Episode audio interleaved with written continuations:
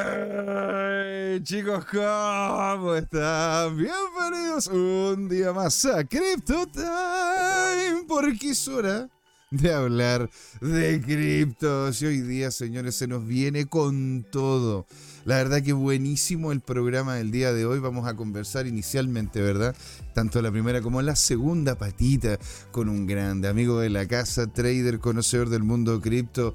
Aparte de eso, eh, a conocedor del mundo tradicional, de por eso también vamos a tener la segunda patita. En la primera con Don Alonso Moyano. Vamos a estar hablando, ¿verdad?, sobre lo que, lo que se viene con XRP, qué es lo que está pasando, ¿verdad?, en el mercado, BTC, ETH y unas conversar, ¿verdad?, sobre el mercado, una serie de noticias que van a ser importantes y gravitantes para lo que es esta semana. Sí, así que no se pueden perder la primera patita. Antes de comentarles de la segunda, vamos a hablar, ¿verdad? Y darle la gracia a nuestros nuevos suscriptores del canal. Alegría, alegría tenerlos por acá. Y a quien tenemos, ¿verdad? Estamos, bueno, hay una de las cosas que me comentó, ¿no es cierto, Don? Leonardo Colmenares, que me dijo el tema del sonido. Muchísimas gracias, lo vamos a tener muy en cuenta y vamos a estar pendientes. Le agradecemos a todos ustedes el feedback que nos den. ¿Quién, quién, cómo se llama? También está con nosotros. Nuevo suscriptor, José Muñoz. Anray, Carlos Alberto, Oscar Salinas F, Samedi Piña, Mario Fuente Alba y claramente, ¿no es cierto? Augustus está también con nosotros, señor, en Twitch que estamos ahí on fire, ¿verdad? tenemos que agradecerle a JB Corta, MDJ23, Blim 1726, Don Padre CL con el que vamos a conversar, ¿verdad? Es la primera y la segunda patita. Ahí don Alonso siendo don padre. DJ Brelox.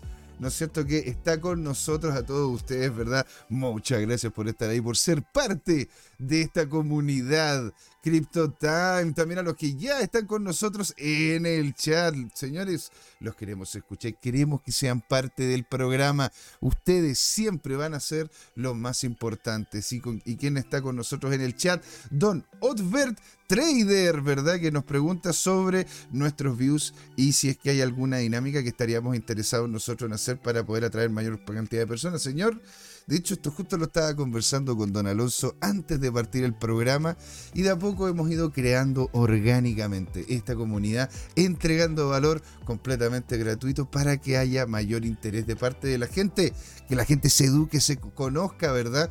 Que nosotros respondamos ciertas preguntas que hasta nosotros mismos no nos hemos hecho. ¿Sí? Y la idea detrás de este programa, bueno, la idea es siempre el tratar de ser diferente. Intentamos hacer algo, de, hay muchos programas ya de una hora, hay varios programas más cortos por lo que en definitiva estamos nosotros probando esta dinámica de dos partes, ¿verdad? Para asegurar de que la gran mayoría de las personas llegue a nuestro canal y pueda, ¿no es cierto?, informarse de la mejor manera. Siempre abiertos, y por eso le planteé ahí la pregunta a Otbert, ¿no es cierto? Si es que hay algún tipo de feedback que nos puedan entregar, alguna mejora, algo que podamos hacer, nosotros siempre felices. Y en la segunda patita de este programa se nos viene toda la sección que ha sido todo un éxito. Sección Finanzas Fáciles, ¿sí? Finanzas Fáciles, como hoy día que vamos a consultar, ¿qué son los cripto? ¿Las criptos son un security? Que es lo que en definitiva más se está conversando en este momento en Estados Unidos, está conversándose en el mundo entero y cómo esta legislación podría terminar, ¿verdad? Hacerlo, hacerlo hacerlo, ¿cómo se llama? Hacer, hacerlo un security como tal. ¿Qué es un security? Se come, se toma, se, se, ve, se, se, se, tranza. ¿Qué es lo que es eso? Relax and Motivation. Saludos, Master, desde el Palacio. Un saludo grande a todos los del Palacio, ahí, a los amigos, ¿verdad? Del Palacio Alcázar, a, a Nassim y a todos, ¿no es cierto? Ustedes, señores, les mando desde acá un gran saludo. Señores, sin dar más vuelta, más preámbulo, ¿verdad? Porque tenemos tras bambalinas al grande, a don Alonso Moyano, y tengo, me pican me pican los dedos, me pica la, me la lengua, ¿verdad? Por conversar, ¿no es cierto?, con él sobre lo que está ocurriendo en el mercado, sobre lo que está ocurriendo en el planeta y la industria cripto. Nos vamos a una pequeño intro, la promo, y volvemos acá. Crypto Time porque es hora de hablar de criptos. Ahí nos vemos.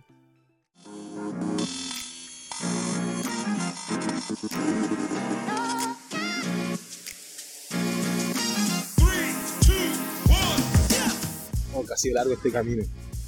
Tal como el Bitcoin, las criptomonedas. Lo que me hace pensar, ¿qué va a pasar en adelante? ¿Seguirá una suya más empinada? ¿O vendrá un abismo a la vuelta de la esquina? No lo sé, pero lo que sí sabemos es que Crypto Trading Time tiene una nueva temporada. A partir de este y todos los domingos, desde las 8 de la noche hasta las 10, podrán pedirme todos sus activos favoritos como Bitcoin, Ethereum, Binance Coin o alguna stablecoin como Tether o USS para analizarlo en vivo e en directo conmigo, Luchito González. Así que no se olviden, cada domingo en Crypto Time tendrá su nuevo programa favorito, Crypto Trading Time. ¡Saludos!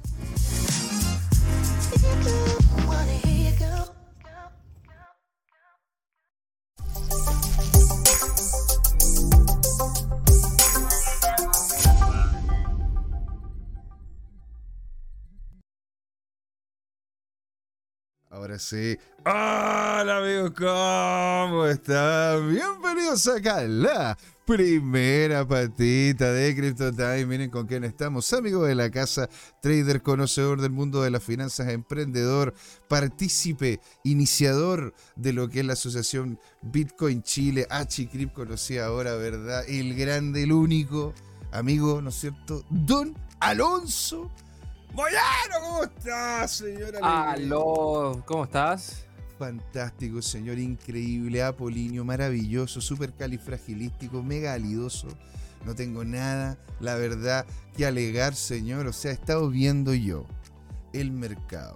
A ver, primero, ¿qué es lo que, cómo, ha visto usted, señor, el mercado el día de hoy? Estoy nervioso, la verdad. ¿Está nervioso? ¿Por qué?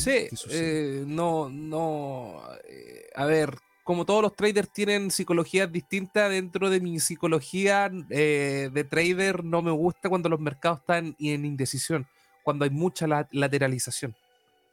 Mm. Eso, eso me inquieta porque el no saber los movimientos que van a hacer las ballenas eh, es un poco inquietante. Mm. Entiendo, entiendo, entiendo cómo se llama tu punto, ¿eh? En, sí como es, como estar, es como estar expectante. Eso es lo que. Ya. A mí me gusta estar in situ, no me gusta ser expectante. Entonces, e, el estar expectante como que me, genera mucha eh, ansiedad. claro, me da, me, da, ¿cómo se llama la que me da, me da la ansiedad, la ansiedad. Espérate, mira, yo aquí voy a empezar a mostrar ya los gráficos, porque esto hay que, esto hay, esto hay que mostrarlo, señor. Qué impresionante está en este momento lateralizando, como usted señor bien dice, está lateralizando y con todo el BTC, también lo está haciendo en su misma medida, ¿verdad? El ETH, el cual está, está casi en la misma medida, al punto tal donde ha tenido una diferencia de menos de un 2% positivo, manteniendo la lateralidad en comparación al precio de el BTC, señor. Ahora, ¿por qué, ¿por qué cómo se llama nosotros, o por qué usted, señor? Que una de las preguntas que también la otra vez me hicieron, ¿por qué cuando invitáis a Alonso y el mercado está lateralizando, siempre Alonso dice de que es algo preocupante? ¿Por qué, por qué la lateralización del mercado ahora, don Alonso, nos debería preocupar?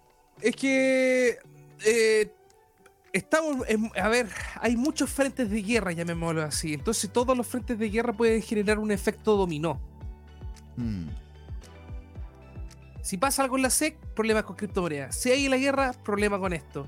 Eh, si el Powell dice algo, hay problema con lo otro. Un banco se desploma, problema con lo otro. Entonces, siempre, siempre hay como un efecto dominó. Entonces, la lateralización no, no, no te hace eh, ver qué va a pasar realmente. Vuelvo a decir lo mismo. Cuando hay una lateralización donde no están en el orden blocks, donde hay una lateralización donde no te calza el chartismo, donde hay una lateralización donde no te calza el volumen y sigue el precio tal cual, eh, eh, vuelvo a decir, es un poco estresante, ya me lo un poco preocupante, mm. porque al fin y al cabo estáis viendo que un cierto grupo de personas determinadas te pueden mover el mercado al gusto que ellos quieran. Mm. Entiendo tu punto. Entonces, vuelvo a decir lo mismo, nosotros no somos grandes tenedores de dinero, ni estamos en Forbes, etcétera, etcétera. Capaz que podamos ser traders de altos de rendimiento, pero no somos traders traders institucionales que es donde estamos viviendo sobre el billón de dólares en cartera. Mm. Que ahí esos son los verdaderos traders. That's the real shit. Claro, La, the real shit son los. Para mí, los verdaderos traders, los traders institucionales son los que mueven sobre el billón de dólares. Los que son para abajo solamente somos traders eh, de. ¿Cómo se llama? De afición. claro, pues sí. o sea, o sea, en definitiva, ¿no es cierto? Nosotros, nosotros jugamos a ser trader. Claro, nosotros jugamos a ser trader. Ya. Mira. Entonces, la lateralización me hace verme más, aún como más débil como trader, porque sé que yo no puedo mover el mercado con ninguna posición. esos traders, esos traders sí pueden mover el mercado. Yo no lo puedo mover, ni tú, ni juntando a 10.000 personas.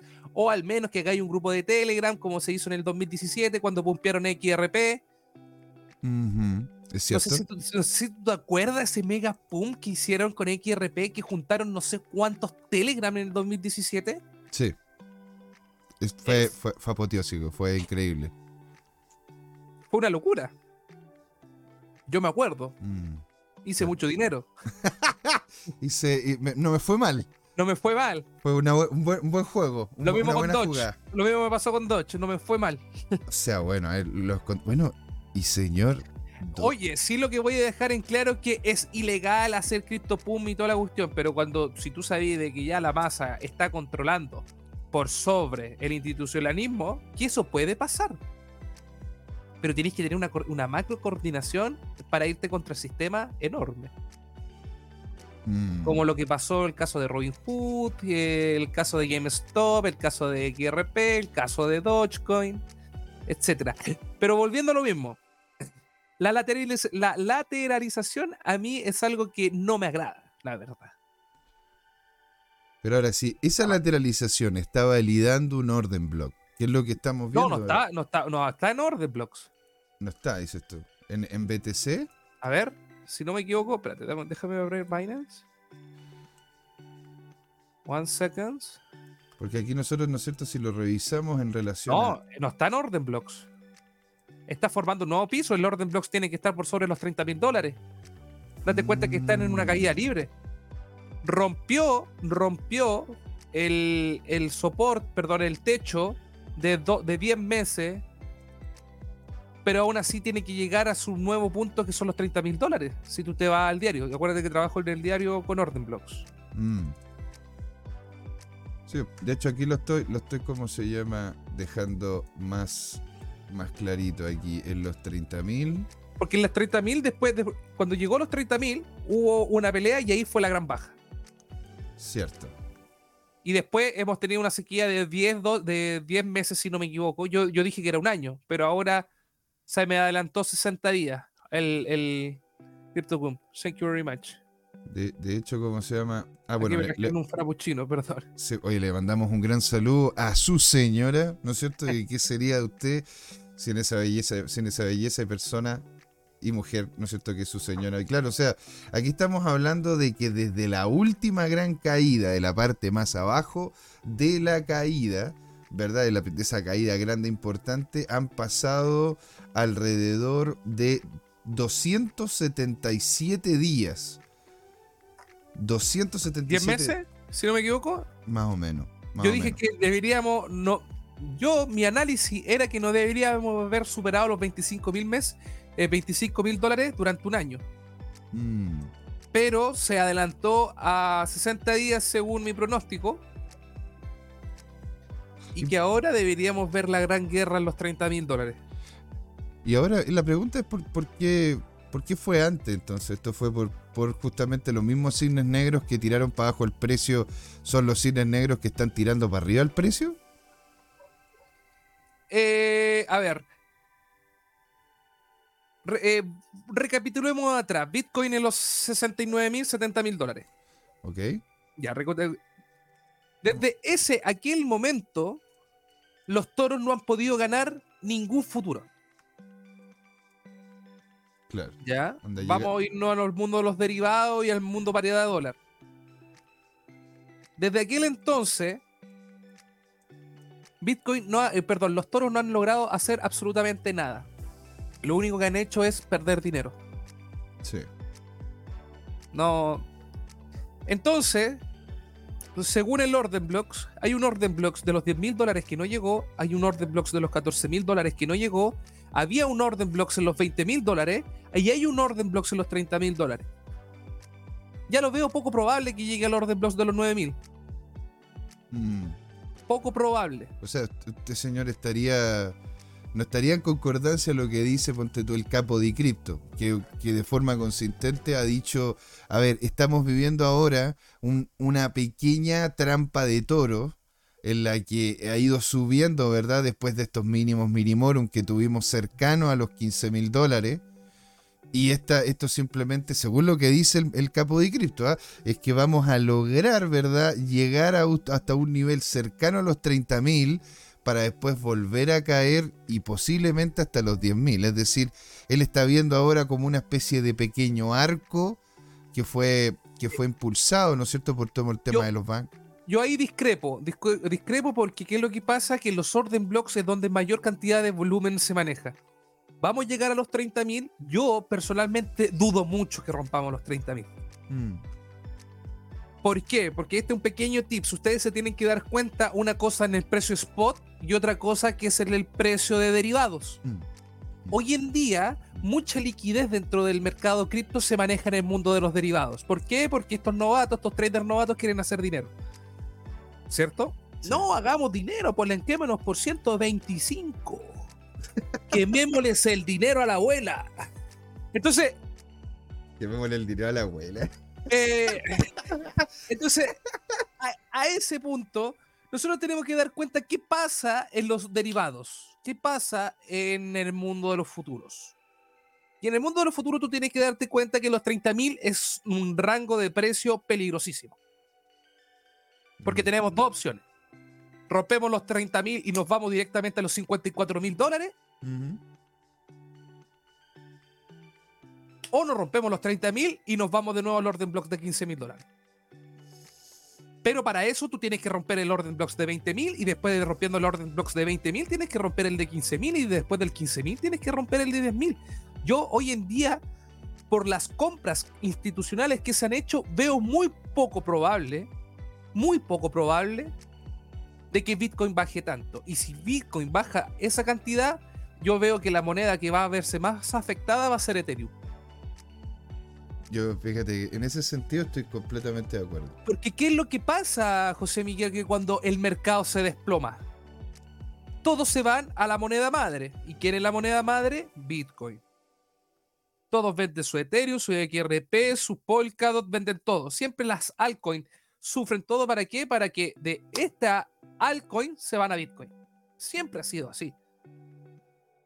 O sea, en definitiva, si viésemos entonces un rompimiento a la baja, entrando, ¿no es cierto? Eh, entrando en, una dinámica bajista con un RSI bajo, un SMIO también que se nota, ¿no es cierto?, de que hay una, una diferenciación de inercia de mercado hacia la baja, el Bitcoin podría llegar a bajar a los 15.000 y tú dices de que... Yo ahí tengo mi orden de compra, 14.680.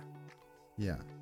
Y Ethereum estaría entonces, estaría bajando en órdenes de magnitud, o sea, estaría llegando Más a, lo que estaría llegando a los 1200, a los 1000. A, los, a los 1000. Los veo a los 1800 dólares. Mm. Eso sí es que no hay, dices tú, como consolidación de lo que es el orden block de los 30.000. O sea, llegando a los 30.000 estaríamos estaríamos literalmente como en otro, en otro nivel de precio. Es que si los, los, toros logran, logran consumir todo el volumen de los 30 mil dólares y ya después no tenemos una barrera hasta los, hasta los 54 mil, barrera real. Porque estoy hablando de la barrera de los 36 mil dólares bajo volumen, la barrera de los 42 mil dólares bajo volumen, la, barrera de los 40. Ahí te puedo creer porque creo que ahí cansa el punto Fibonacci. 48 mm. mil dólares. Sí pero, en el diario, sí. Pero a lo que voy de que estamos en un momento crucial. Yo creo que si Bitcoin quiere, quiere pelear los 30 mil dólares, es un momento crucial para pelear contra la banca tradicional. Más allá de su precio. Porque ¿qué es lo que pasa antiguamente antes que Bitcoin existiera? Cuando quedaba la cagada, ¿qué es lo, qué es lo que se hacía? Se iba a patrón oro. Mm. Entonces, imagínate que ahora, dentro de la, la, nueva generación de trading, la nueva generación de, de salvarnos el mundo o cuál va a ser nuestro valor de resguardo, que ya no, no va a ser el petróleo, porque el mundo ya se está olvidando del petróleo, no va a ser el oro porque el oro sigue siendo caro y saben que solamente existen cinco bóvedas mundiales donde se maneja el oro 99999. Que eso también sería bueno conversarlo sobre lo, cómo es la diferenciación del patrón oro. Eh, porque el oro es distinto al oro financiero al oro normal y el oro en papel, para que la gente lo sepa. Mm. Estoy hablando del oro financiero. Así es, señor. Eh, hoy en día, si el volumen de 30 mil dólares llega a romper, Bitcoin te estaría rompiendo un paradigma muy importante con este crash down que está existiendo en Wall Street. Claro, o sea, estaría como se llama en un punto crítico, dices tú. Exacto, porque ¿qué es lo que pasa? Los bancos cayendo y Bitcoin subiendo, la gente, los traders ya va a tener un concepto distinto a sobre la visión que ellos tienen sobre Bitcoin. Mm. Porque si tú te pones a analizar, hace muchos años, si tú te vas al anual, Bitcoin tuvo comportamientos muy parecidos al SP500. ¿Cierto? Es verdad. y, ya, y cada vez que Bitcoin, cada vez que cuando tenemos más Bitcoin en circulación, cada vez vamos eliminando ese paradigma de la banca tradicional. Eso es lo bueno de Bitcoin. Claramente que sabemos que es una tecnología que lleva solamente 10 años, 11 años. Pero si logramos esta, este volumen de los 30.000, que es importantísimo, recordemos que el volumen de los 30.000 para MicroStrategy fue un dolor de huevos. Recordemos que cuando Bitcoin llegó a los 30.000 dólares, MicroStrategy tuvo que hacer un, un aumento de capital. Cierto. De hecho, cuando, llegó, cuando llegó a los 30.000 incluso estuvo estuvo en vilo, en, ahí empezaron a, comentar sobre que Michael Saylor, si es que lo, iban a... lo iban a sacar o si es que iba a seguir quedándose, ¿no es cierto?, a cargo de ese fondo de inversión. Recordemos que Michael Saylor ya logró una empresa, empresa llevar la quiebra. Lo logró, le costó, ¿eh? pero lo logró. Pero ¿sabes qué, José Miguel? Yo, a mí me gusta poner mi dinero en gente que conoce la quiebra a la gente que no conoce la quiebra. Eso es verdad. Bueno, en Estados Unidos ocurre eso. Pues, si tú vas a pedir un crédito, te evalúan positivamente si es que tuviste alguna quiebra y pudiste salir adelante. Porque eso habla no solamente de tu carácter, sino en la forma en la cual enfrentáis una situación económica puntual. No te voy a negar, nosotros el año pasado en, nuestra cartera de cripto, en nuestro fondo de inversión, nos vimos muy afectados. Mm. Vimos una cartera prácticamente de un 65-70% afectada en cartera. Hoy en día estamos logrando ya, ya en menos de un año recuperar un 38% en cartera. Pero el invierno cripto fue horrible. Estuvo duro. No, está duro. Está, bueno, sí, tiene razón. Está todavía bastante, bastante duro. Entonces, volvamos, volvamos un poco a lo que a, lo que atrás y la cultura, la cultura financiera, llamémoslo así. La cultura financiera de los traders, recordemos, recordemos que el trader es una matemática igual a cero. Mientras uno gana, el otro pierde. Mientras los exchanges siguen ganando su comisión. A ellos les da lo mismo si tú ganas yo. Pero hablemos del trading. Dentro del trading de la comisión es cero, entonces cuando tú ganas, tú, el otro pierde. Cuando tú pierdes, el otro gana. Cuando yo gano, el otro pierde. Entonces tenemos que ser súper inteligentes al momento de la inversión. Y muy, muy inteligentes también a lo que es entender el activo. Mm, exactamente. O sea, poder saber para dónde va también. Porque si ahora lo que pasa, si rompemos el volumen de los 30 mil dólares, que eh, Bitcoin va a romper un concepto. Va a ser súper. Yo creo que esta, esta va a ser una de las partes más importantes de la historia de Bitcoin. ¿Por qué? Porque cuando pasó la quiebra de Lehman Brothers en el año 2008, 2009, 2008. 2008. Fue 2008 porque fue Lehman uno de los primeros que se cayó y ahí empezó lo que fue el tema de la crisis subprime. ¿Qué pasó? Cuando en el 2008 hubo esta gran, esta gran crisis. Mm. El oro subió. ¿Qué pasa ahora si entramos en quiebra? Claro. ¿Qué pasa si ahora entramos nuevamente en una, en una crisis como el 2008? La gente se va a ir a oro, pero ahora también te podría ir a Bitcoin. Existe esta nueva alternativa. Esta es una gran yo creo que esta es una de las mejores oportunidades de lo que es Bitcoin en su materia. Porque Bitcoin va a enfrentar su primera crisis económica real. Porque la última crisis fue en el 2008. Claro. Y si Bitcoin logra eso, vamos a tener un nuevo concepto económico. Cuando digan, oh, el mundo se está desplomando, ¿qué hay que hacer, José Miguel? Compra Bitcoin. Y de hecho, señor, mire, yo, le, quiero, le quiero mostrar esto de acá, señor, porque la verdad que yo lo encontré muy, muy interesante. Vamos a ir ahí para poderlo ver en gloria y majestad, ¿verdad? Lo que le quiero mostrar. Entonces dice acá, según Fin, Bowl, el auge del oro digital, la correlación de Bitcoin con el oro alcanza un máximo, señor, en varios años. La correlación de Bitcoin y BTC con el oro alcanzó un máximo en varios años en la semana pasada. Actualmente está por encima del 50%, superando su correlación con las acciones estadounidenses. De hecho, Bitcoin ha resistido muy bien la inestabilidad actual en la industria financiera y la creciente incertidumbre regulatoria, disparándose en más de un 70%, ¿verdad? Superando en gran medida los grandes activos tradicionales. Ya ven que ya ven el oro digital como una real reserva de valor. Y ahí, ¿no es cierto?, se ve en el gráfico, no sé, ¿se alcanza a ver bien en el gráfico? Sí, sí, sí. ¿Se, ve bien? Bueno, aquí se ve justamente la correlación de el oro con lo que son las entidades de Estados Unidos, es decir, el Standard Poor's. Y se ve que en este momento, cosa que no se veía desde, desde el 2021, estuvo su, su situación, ¿no es cierto?, puntual a mediados de, a mediados de, la parte final del 2022. Eso fue por el cagazo de Uganda, no, ¿dónde fue?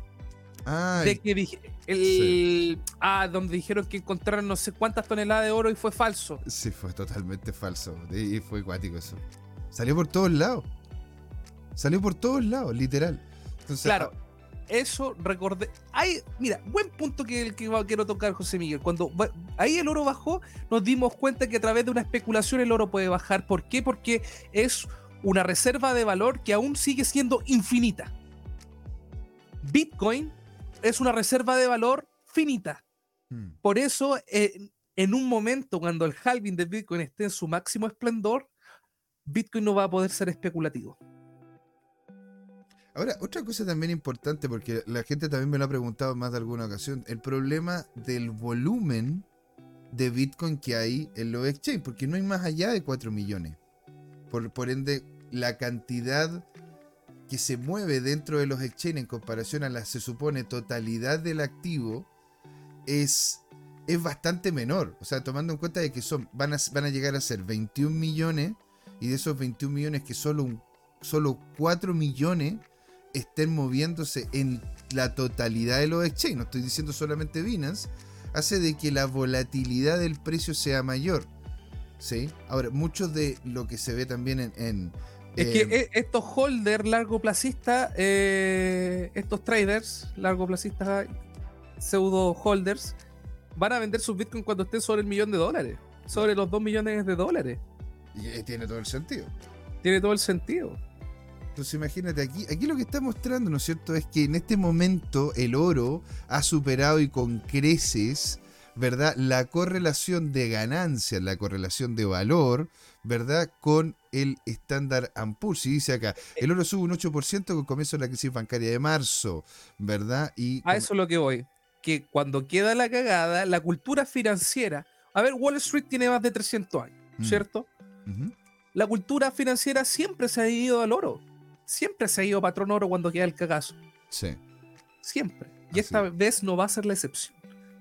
Pero esta vez sí va a haber una alternativa distinta al oro. Que es distinto. Ahora, esa es la cosa. hay una adopción tan, tan fuerte de Bitcoin como que para que termine siendo como el oro. O Bitcoin. Bitcoin no ha tenido una adopción masiva. Mm. Olvidémonos de eso. Los evangelizadores, todos los evangelizadores de Bitcoin han sido horribles. Vámonos, la comunidad latinoamericana ha sido horrible. Creo que el único, la única persona que, creo que las dos únicas personas que yo conozco que son bitcoiners de verdad y que no lucran con esto es Rodolfo y Miguel. Sí. Casi, casi, casi, bueno, que en realidad ellos, ellos en un principio, ¿no es cierto?, hicieron posiciones muy importantes en el activo. Pero imagínate, vamos a poner una, la comunidad latinoamericana. Imaginémonos que somos mil personas que sabemos de Bitcoin en un salón. ¿Cuántas de esas personas crees que están lucrando con Bitcoin hoy en día? ¿El 99%? Sí, yo creo que varias de esas personas van a estar viendo, ¿no es cierto?, los, movimientos por lo menos en el en el mediano corto plazo del Bitcoin para poder obtener ganancias. Claro, por eso te digo, la pega de los evangelizadores eh, ha sido horrible. ¿Por qué? Porque dentro del camino, dentro del camino del Bitcoin, se han encontrado con multilevel, con cursos de trading, con Forex, one, uh, y nos podemos hacer 10.000 y una historia. Lo que está haciendo sí lo que están siendo realmente inteligente no es la adopción masiva de Bitcoin, es la adopción institucional masiva. Hoy en día no estamos teniendo una adopción masiva eh, de comunidad, estamos teniendo una adopción masiva institucional. Hoy en día los bancos están más preocupados de Bitcoin que de la, misma ciudadanía. Mm. Créeme que muchas personas que yo conozco conocieron Bitcoin por un mensaje que le envió el banco. Sí. Y, no del mejor. A mí también me llegó. A mí me llegó, de hecho, el mensaje y fue como, pero esto, ellos sabrán que yo algo cacho del tema. Porque, te, porque te lo digo al tiro, o sea, no, puedo mostrarlo porque sale mi nombre dirección y qué sé yo en el mail. Pero lo que te podría decir que en, en cierto sentido fue lo que me comentaron a mí, ¿verdad? Desde el banco es todo lo que involucre criptomonedas es algo nocivo, algo peligroso, y si usted lo apoya, usted está apoyando las actividades más nocivas que pueden existir en el mundo mundial. Eso es mentira. Si tú vayas con, si tú vas y no sé, tenemos el gran caso de Pensilvania, si no me equivoco, y vas y los vendedores de crack no te venden el crack con Bitcoin. No. Ellos, ellos reciben dólares si tú vas estos carteles de México y toda la cuestión que te dan, no te van a recibir Bitcoin, te van a recibir dólares, esto es una gran vil mentira, ¿sí? Una gran vil mentira. Si en ese sentido, Bitcoin debería tener un premio Nobel. Es, es, perfecto, es perfecto en ese sentido. Pero lamentablemente la gente aún no lo conoce. Bitcoin sigue siendo tan volátil que aún no lo ven como reserva de valor. Entonces, haciendo el paréntesis, la gente sigue y eh, sigue eligiendo el patrón oro ante, la crisis y ahora creo que va a ser uno de los momentos más importantes para Bitcoin cuando pase esta crisis bancaria. Porque si Bitcoin sube mientras los bancos se están desplomando, Satoshi Nakamoto está cumpliendo el rol de su primer rol fundamental, que es el, anarcocapitalismo. Así es, señor. O sea, es que eh, ahí es donde viene el tema. Y al igual como hemos visto que en el momento en el que se dejó el patrón oro de parte del dólar, los bancos empezaron a comprar oro, estamos viendo en este momento que los bancos están de nuevo comprando unas grandes, grandes cantidades de oro. Estamos viendo que grandes potencias están tratando de generar su moneda, su una nueva cripto, ¿verdad? Pero una cripto estatal que está basada en activos como commodity a eso, a eso lo que voy, pues, José Miguel. No estamos teniendo una adopción masiva de comunidad, estamos teniendo una adopción masiva institucional. Mm. ¿Esto qué va a ser? Esto por un lado es perfecto. Es perfecto porque cuando la gente quiera tener sus monedas digitales en el banco, que la renta fija y toda la cuestión, cuando esto se normaliza, en un momento va a existir la verdad, el verdadero trabajo, el verdadero trabajo mm. de, de los evangelizadores van a decir, ¿sabéis qué? ocupa ahora billeteras descentralizadas. van a terminar siendo eso. Pues, al igual como lo que pasa. Lo, que, lo mismo que está pasando en China. En China en este momento, ¿no es cierto? De hecho, están desarrollando una inteligencia artificial que va a ser transgresora a todo, pero es que ya a todo, todo nivel a todo nivel. Y de hecho ellos ahora con el tema de WeChat y con el conocimiento que tienen de los movimientos de Ant Capital, que es Ant, Financial, que era la empresa, ¿no es cierto?, de, del tío Jack Ma, que quería fundir con otro banco y le hicieron tapita, porque se puso a hablar contra el, contra cómo se llama el partido. Claro. Y, y, y, cómo se llama, ellos ya, ellos literalmente ya tienen, ¿verdad? El conocimiento y la capacidad de poder hacer integración directa a lo que es la compra y venta tradicional que se tiene ahora en Asia, en China sobre todo, de lo que es la CBDC. Vuelvo a lo mismo. China vio Bitcoin tan perfecto que dijo, esto es lo que necesitábamos nosotros. Esto era lo que necesitábamos nosotros. ¿Por qué crees que prohibieron tan... ¿Por qué China hizo una pro campaña anti-Bitcoin?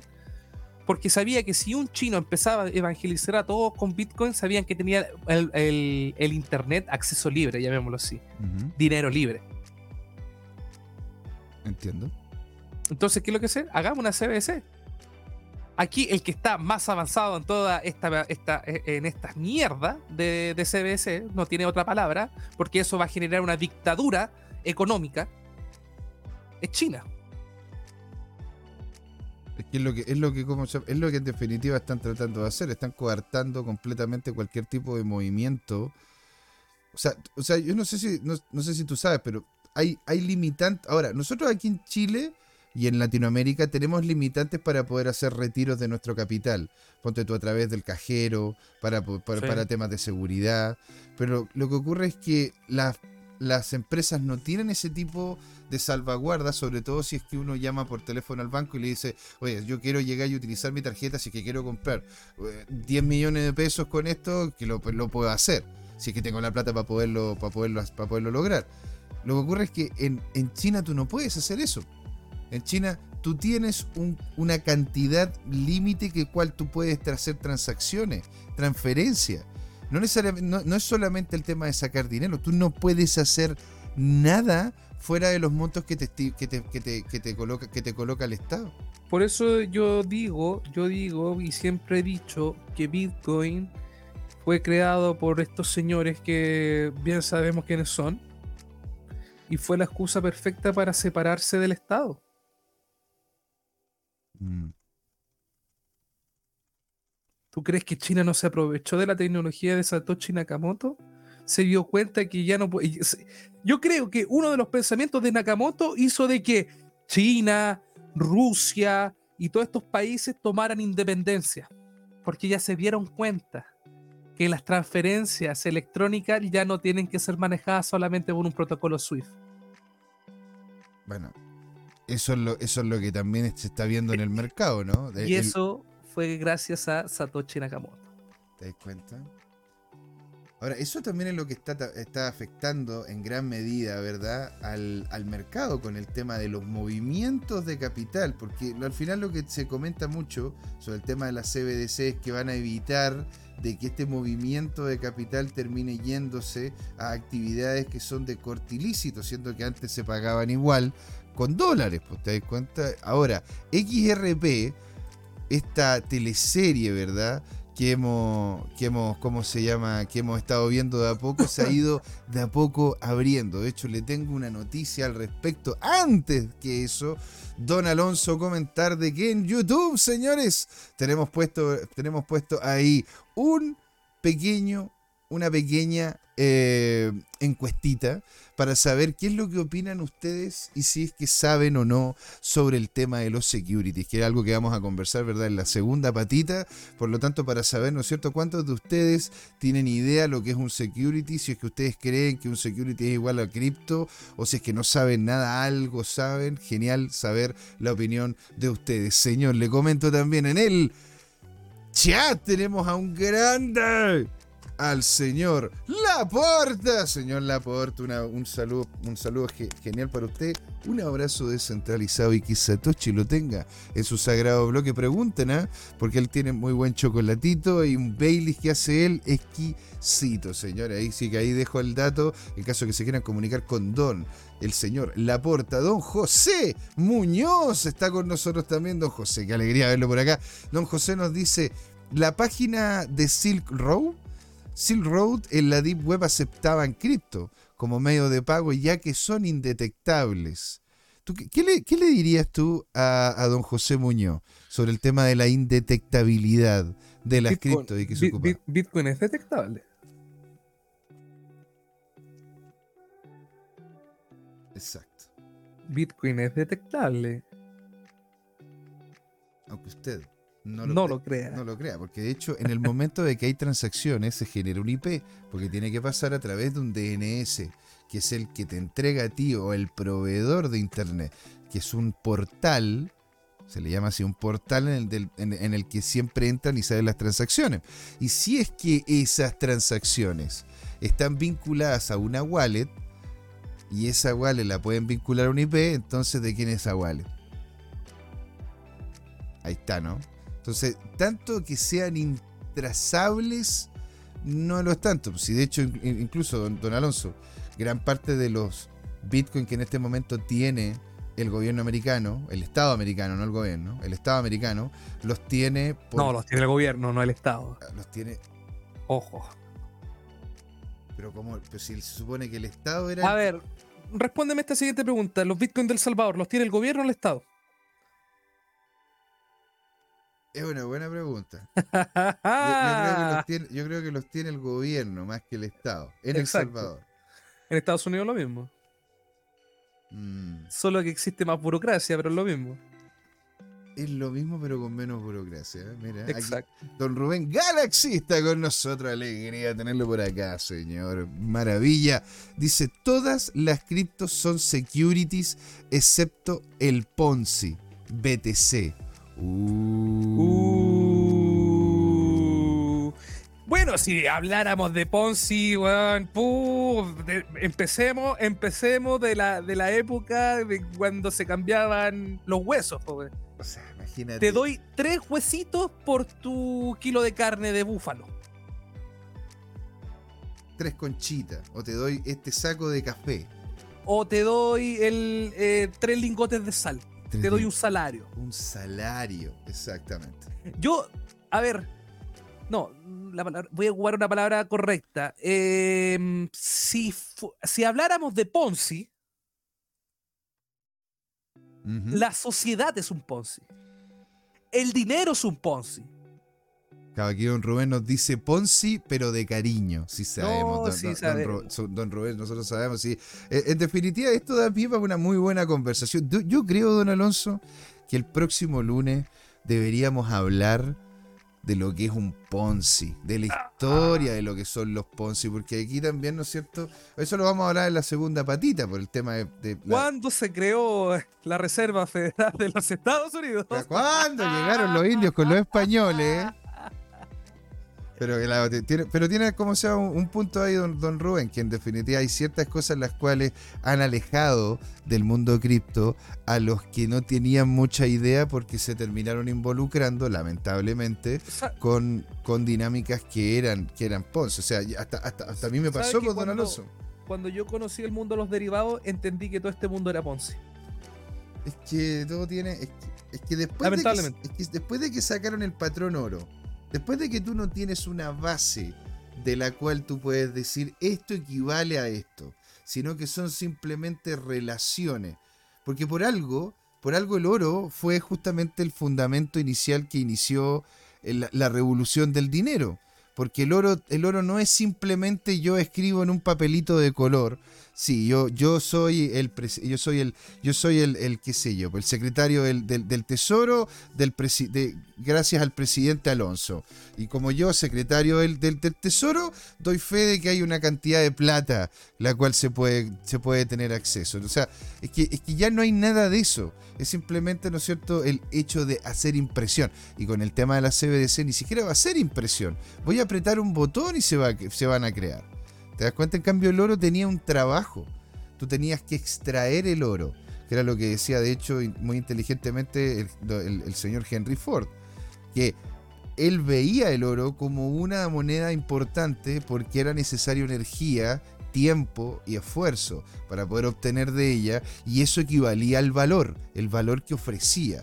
Ahora en este momento, ¿no es cierto? El valor que ofrecen los billetes es pronto es, próximo a, nada, excepto que se tenga, ¿no es cierto?, o un, un, poderío o un monopolio en algún tipo de commodity. Alejandro Máximo está con nosotros, dice alegría, alegría a todos los criptocitos desde Concepción. Pronto, una gran criptonoticia. Uh, señor, le mandamos un gran saludo a la zona sur, ahí a, a los, a, ¿cómo se llama? A Concept, a Tropiconce, que está, me comentaron que estaba lloviendo por allá. Don Alonso.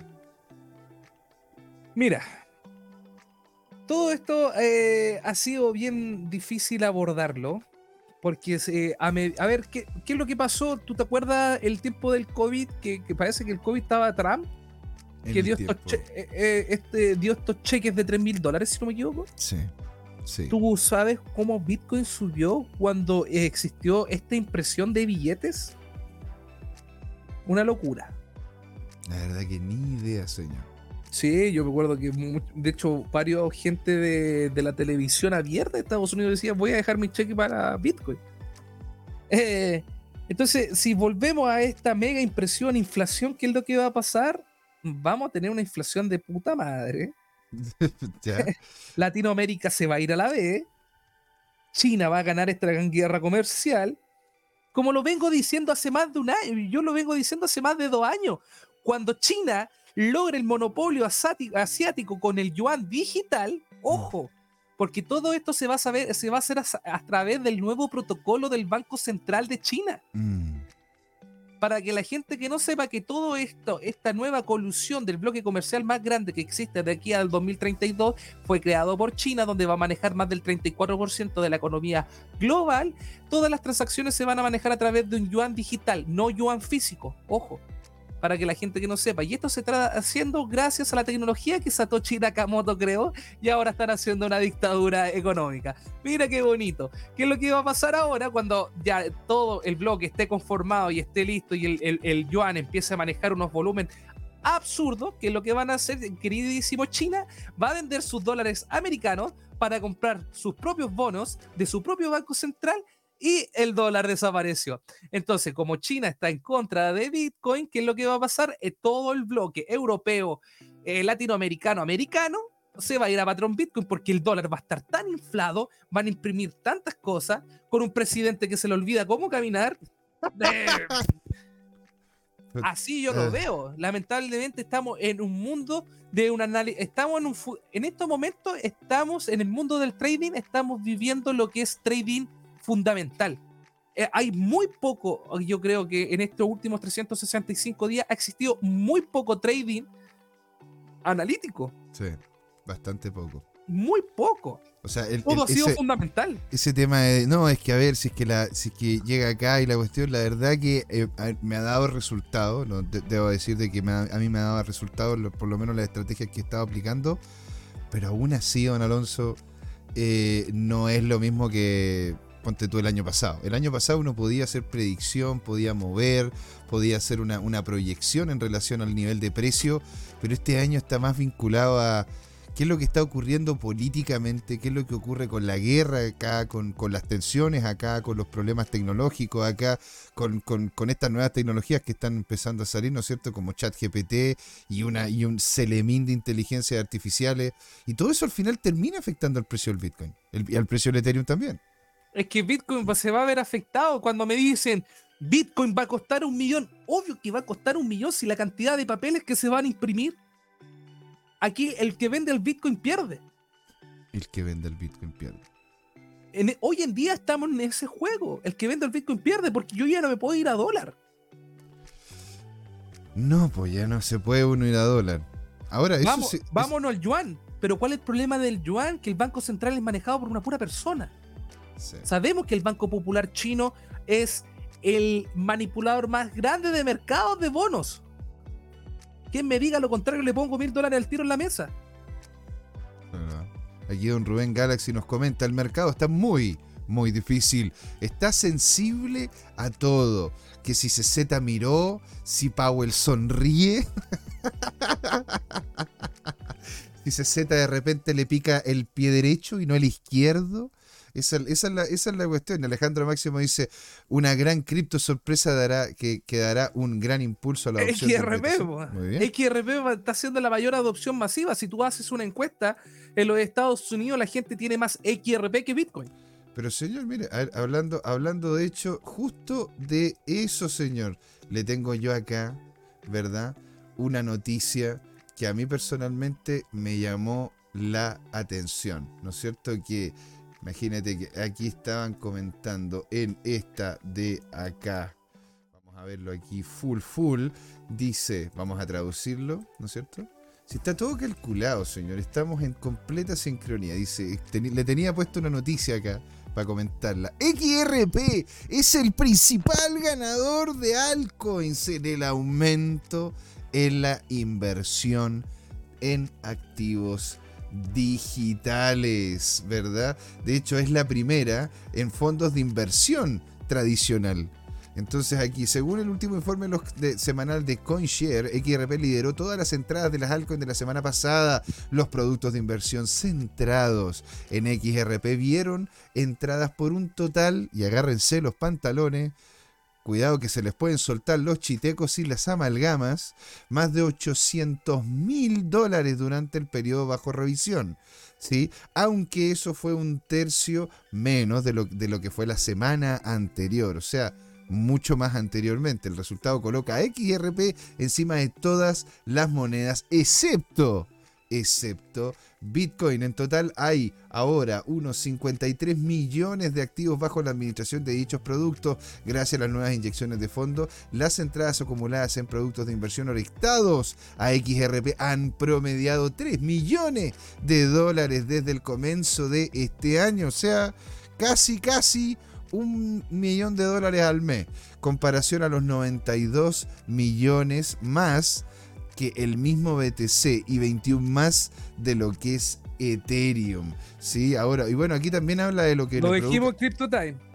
Eh, y está, está aquí, ¿ah? está, está, puesto. ¿ah? Si ustedes lo quieren revisar, lo pueden ver, ¿no es cierto?, en los programas anteriores sobre lo que don Alonso comentó de XRP. Antes de pasar a por qué Ethereum podría preocupar a los inversores, don Alonso, ¿qué es lo que está pasando con XRP? ¿Hacia dónde podríamos ver ¿no Mira, los niveles lo bueno que en el año 2017 tuve muy buenas relaciones con hedge fund de, de Nueva York. Eh, hasta el día de hoy, bueno, la gente sabe que yo soy un poco bien esotérico para mis cosas. Y eso ha generado una buena relación con mi querido amiguísimos traders institucionales. Ojo, institucionales de Estados Unidos. Y digamos que ellos, nosotros somos como el aceite y el vinagre. ¿Cuál es el contrario? El aceite y el agua el aceite y el agua. O sea, ¿se repelen, ¿se repelen mutuamente? Tú, tú le habláis de Bitcoin y criptomonedas, prácticamente para ellos es vale, un gato con agua. Claro. Pero la, la, visión que tienen estos traders institucionales hacia XRP es muy distinta a la, hacia la visión que tienen Bitcoin. Ojo ahí. Sí. Es ah. lo mismo, pero no es igual. ¿Y, por, qué, no sería igual? ¿En qué sentido? Porque XRP se va a transformar en un security. Eh, eso, eso es interesante. Vamos a estar la segunda patita hablando lo que es un security, pero en sí, y de hecho, señor, mire, hablando de la encuesta, ya que usted lo comentó, eh, es bueno, cierto?, saber de que la encuesta que en este momento ya tiene 15 votos, ¿verdad? Nos está diciendo de que cerca de un 62% dice que no tiene idea lo que es un security. El 12% dice que algo sabe y un 25% dice que está claro y patente de que tiene conciencia y sabe lo que está, lo que es un security. Así que interesante ¿eh? para que justamente se haga la conversa. Queremos seguirlo escuchando, chicos. Coloquen ahí en el chat, al igual como está hablando don Alejandro, don Rubens, el don, don José y muchos otros más. Queremos escucharlos, chicos. Queremos saber lo que opinan de lo que estamos hablando. Don Alonso. Entonces, eh, en el año 2017, cuando, eh, cuando XRP nace y eh, tenía la visión como la blockchain privada más grande del mundo, muchos hedge funds en el año 2017 le pusieron ojo a XRP. Bueno, después bien sabemos toda esta teleserie, drama, robo de información, todos querían la tecnología de XRP. y, y a eso me llamó mucho la atención Después tío Elon, eh, empieza a poner los abogados. Después de eso, Goldman Sachs empieza a hablar cosas. Después JP Morgan empieza a comprar. Te estoy hablando del 2017 esto. Imagínate, 2017, 2018, 2009, 2020, 2021, 2022, 2023 del, 2017 al 2023 han pasado 7 años, 6 años prácticamente. 6 años. Imagínate todos estos trading institucionales que a mí en el año 2017, cuando eh, XRP costaba 0.02 dólares, me dijeron, Alonso, acá está el verdadero golpe de suerte. No es Bitcoin, no es Ethereum, es Ripple. ¿Por qué? Porque nosotros ya no fuimos compradores de Bitcoin en el año 2019 perdón, en el año 2009. Nosotros no compramos Bitcoin en el año 2010, no compramos Bitcoin en el 2013. Muchos compramos cuando, 2015, 2016, cuando ya era tarde. Cuando ya era bastante tarde. Ya había, ya había subido varias veces. Ya eh. era tarde. XRP está en pañales. Y vuelvo a decir lo mismo. Les dije el año pasado que XRP iba a ganar. Les dije después en este año que XRP iba a ganar el juicio. Recordemos que Wall Street se saben las cosas antes de que aparezcan en prensa. Eso parece una secta, prácticamente. Si tú no estás allá, no puedes vivir la información antes de. Yo le dije a José Miguel, José Miguel, hay que poner posiciones XRP porque va va a subir.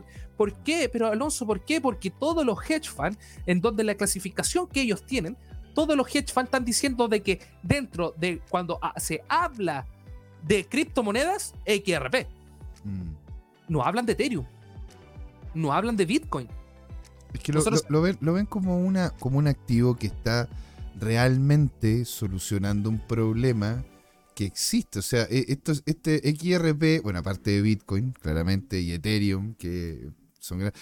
Pero yo digo, e, XRP yo creo que es una de las soluciones que involucra blockchain más sensatas dentro del ecosistema, porque al final los que se manejan en mis finanzas tradicionales se van a seguir manejando con finanzas tradicionales y van a entrar relativamente poco al tema DeFi. ¿Sí? Los que se manejan con Bitcoin por lo general se mantienen en Bitcoin. Por lo que Ethereum tiende a ser como. como. como El antagonista. Claro. te das cuenta más que ser como otra, otra más. Y ahora, XRP porque antes de que apareciera con fuerza XRP, al, único que, yo le veía como un potencial de utilización, digo, fuera de lo que es nuestro ecosistema, ¿eh? porque no estoy diciendo que no hayan proyectos que tienen sentido. Ponte tú también tengo acá la noticia de lo que está saliendo ahora con Swap 3.0. Te das cuenta que eh, eh, le entrega una solución a un problema que teníamos dentro de la industria, pero es que eso es dentro de la industria. ¿Te das cuenta? Eh, eh, diferencia es, don Alonso, cuando hablamos de que es algo que desde nuestra industria puede servirle a varios. Yo, antes de XRP, estaba viendo a VeChain, que es un tema que ve el tema de logística, de, cadena de suministro, que aparte en los momentos de pandemia fue, incluso después de la pandemia, fue, fuerte, fue fuerte. Entonces, pero XRP, yo en ese sentido estoy en concordancia con usted. Encuentro que es una, uno de los activos que entrega una solución tangible, ¿verdad? Real, a un problema tangible y real que existe. Esto va a ser así, José Miguel. XRP cuando salga a la bolsa, los bancos van a ser los primeros compradores de XRP. Mm. Claro. Mira, si a mí me vienen diciendo del año 2017 esta cuestión, XRP llegó a 3.5 dólares. Imagínate cuando cueste 10 dólares cuando cueste 10 dólares, o sea, imagínate. Porque claro, o sea, si nosotros hablamos desde el punto de vista fundamental, porque claro, Swift es de hecho, es un protocolo, pero lo maneja, lo, maneja una empresa. Sí. y esta empresa tiene, tiene, como se llama?, participación en el mercado. y uno puede ver la cantidad de acciones y cuál es la participación de esa empresa que maneja en gran, mayoría el SWIFT. Y si hacemos el parangón, si es que realmente, a ver, no, no, creo que vaya a ser así tal cual y tan rápido, ¿me entendés? Pero si llegase de la noche a la mañana a desaparecer SWIFT y se implantara XRP, con la cantidad de tokens que, tienen y con la... hace poco. ¿Sí? Tal cual todos dicen, no, que XRP tiene millones de monedas. ¿Cuánto dinero existe? Señores, yo les pongo a que hagan el ejercicio cuánto dinero. ¿Cuánto dinero existe en este momento dando en derivado? ¿En derivado? No, puta, eh. una, una, real locura. A eso es lo que voy. Una real locura. ¿Te das cuenta? Y de hecho, aquí, señor, también tengo. Que vamos a compartirlo. Vamos a compartirlo acá. Otra noticia muy interesantísima que le quería conversar a usted, señor. ¿No cierto? Sobre la actualización del caso judicial de Ripple contra la SEC, señor. Ahí el, 3 de abril del 2023. Aquí calentito, recién salido del horno, ¿verdad? A medida que la batalla judicial entre Ripple y la Comisión de Valores, la Bolsa de Valores de Estados Unidos, la se continúa atrayendo la atención de la criptocomunidad, así como del mundo de expertos legales. Y Amicus Curiae, eh, de, la, de la, compañía blockchain, John E. Dion, ¿sí? compartió la explicación de uno de los técnicos jurídicos importantes referente al caso, sí, así como su punto de vista sobre el plazo de resolución. Dice Deaton, ofreció, ofreció una interpretación detallada de los valores y el contrato de inversión al que llamó, y abro comillas, uno de los términos legales más incomprendidos de la ley y la prueba de Howie, que, es como se llama lo que vamos a conversar también en la segunda patita, la prueba de doctrina legal más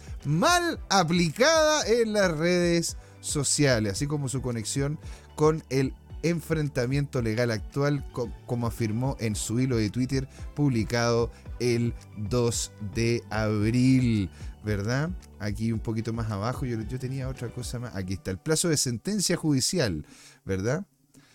Bueno, aquí hay algo importante. Cada altcoin podría decirse que comienza como un valor, como se distribuye por primera vez, ICO o no. Una, una ICO. ¿Qué es una ICO, don Alonso?